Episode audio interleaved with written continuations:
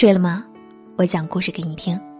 找到我可以关注公众微信“南珠姑娘”，新浪微博“南珠姑娘的小尾巴”。我会一直在声音里陪伴你。人活着的时候真的很累，自己拼了命活得舒服，还要接受别人的指点。总有那么一些人喜欢用自己的想法去衡量别人的生活。仗着不用为别人的人生买单，就随心所欲的指点别人的江山。苏拉在外企工作几年后攒了一笔钱，辞职开了一家书店。店里不忙的时候，他会亲手磨咖啡豆、煮咖啡、泡花果茶、烘焙小点心。一个人的小日子过得也算惬意，周末去书店找他。他给我讲了最近相亲偶遇的奇葩男，对方是亲戚介绍的，碍于亲戚面子加了个微信，几次礼貌寒暄后约着吃了一顿饭，本来想着走个过场，没成想遇上了奇葩。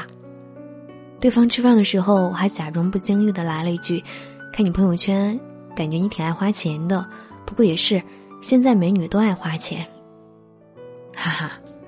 哈哈，你妹啊！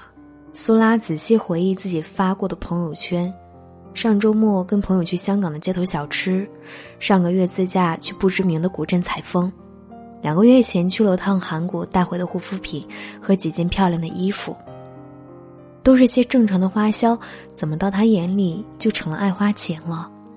结账的时候，苏拉坚持 A A，对方送他回家的路上还一直说个不停。不要太爱慕虚荣，像你这样会嫁不出去的。叔可忍，神不可忍。他没有忍住，怼了回去。请收回你的所谓爱慕虚荣。我让自己活得贵一点，不是让你来教我怎么省钱的。有些人不知道哪里来的自信，总喜欢用一套所谓工作的价值观来衡量别人的人生。看见独立自主的女生花自己的钱。买自己喜欢的衣服，吃自己喜欢的美食，还能来一句“你不够经济实惠”，何必怨怼别人爱慕虚荣，而不反思自己实力欠佳呢？我把自己养得很贵，就是不想委屈自己过一个不开心的人生，就是想要在有限的时光里让自己获得最大程度上的快乐。我把自己养得那么贵，就是不想委身于生活，贫穷。本身并不可怕，谁都有不得志的时候，可怕的是不甘贫穷，还嫉妒别人活着太奢侈的扭曲心态，自己吃不到葡萄，还不让别人吃好葡萄了。有些人不知道为什么，就是喜欢在别人那里找存在感。我在朋友圈晒了张出去旅行的照片，一片点赞夸美笑怼里，有句看上去不怎么和谐的评论：一到假期就出去潇洒。真是个败家娘们儿。这语气当时看得我有点不舒服，不过和别人聊太嗨，没有往心里去。没想到那位仁兄当晚私聊我，打算教我做人。你这年纪也不小了，就别到处瞎玩了，攒点钱吧。挑男朋友眼光别那么高，等你到了三十岁就没有人要了。不是我多事儿啊，我这也是为你好。我差点儿没被这些不知道从哪个世纪传下来的旧言论给气笑了。我一青春正年华的无敌美少女，怎么就成了挥泪大甩卖也没有人要的便宜货了呢？关键是对面是个多少年都没有联系的老同学，我他妈连脸都记不清楚，哪里来的咸吃萝卜淡操心呢？我从不喜欢评价任何人的生活。因为每个人都有选择自己人生的权利，只要你乐于安于自己的生活，那对于你来说这就是幸福。就像我很反感别人指点我的生活，我的人生好与坏轮不到你来评判。每个人都在走自己的路，粗茶淡饭也好，山珍海味也罢，我所拥有的一切都是我自己打拼来的，没有依靠任何人。你认为我爱慕虚荣？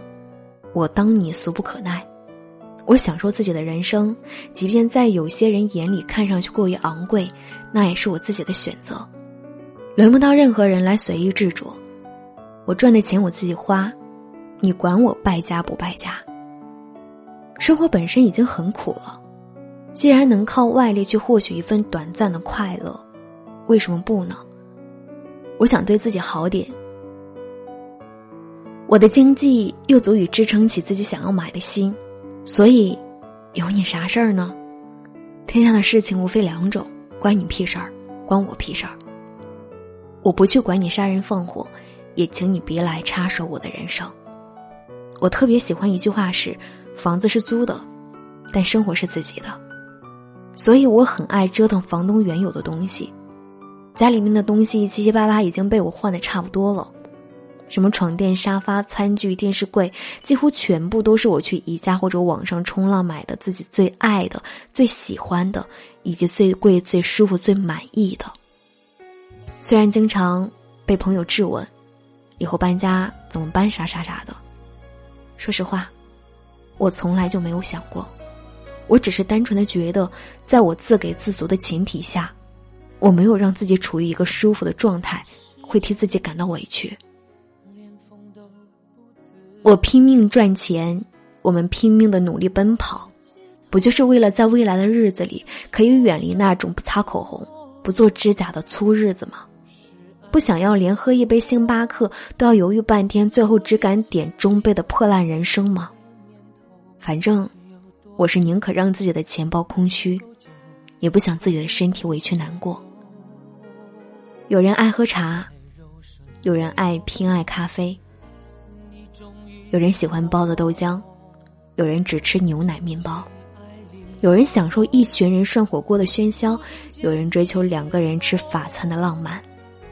生活是一个漂亮的万花筒，每个人都有选择自己生活的权利，无关贵贱，只因喜欢。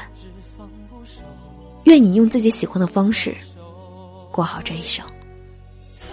我努力读书，拼命赚钱，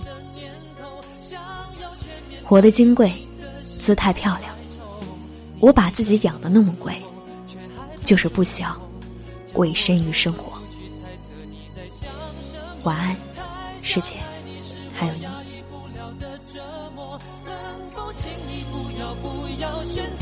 闪躲只想爱你的我，太想爱你的我，难道只能在迷雾中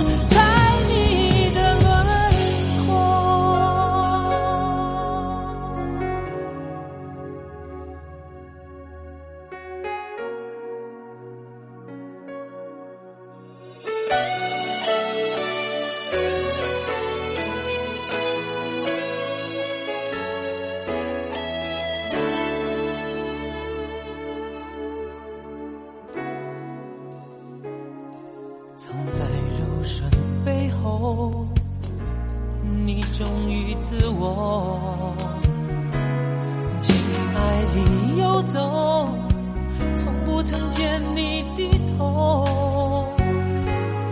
我却常犯错，像一个太忙太累太傻的陀螺，转个不休，只放不收，停不了手。太想我压抑不了的念头，想要全面占领你的喜怒哀愁。你已征服了我，却还不属于我，叫我如何不去猜测你在想什么？太想爱你是我压抑不了的折磨，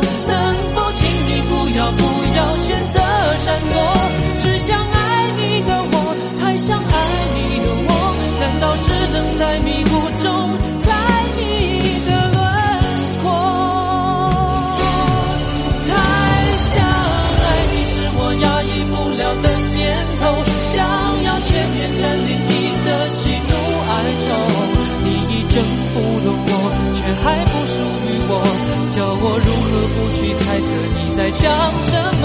太想爱你是我压抑不了的折磨。能否请你不要不要选择闪躲？只想爱你的我，太想爱你的我，难道只能在迷雾中？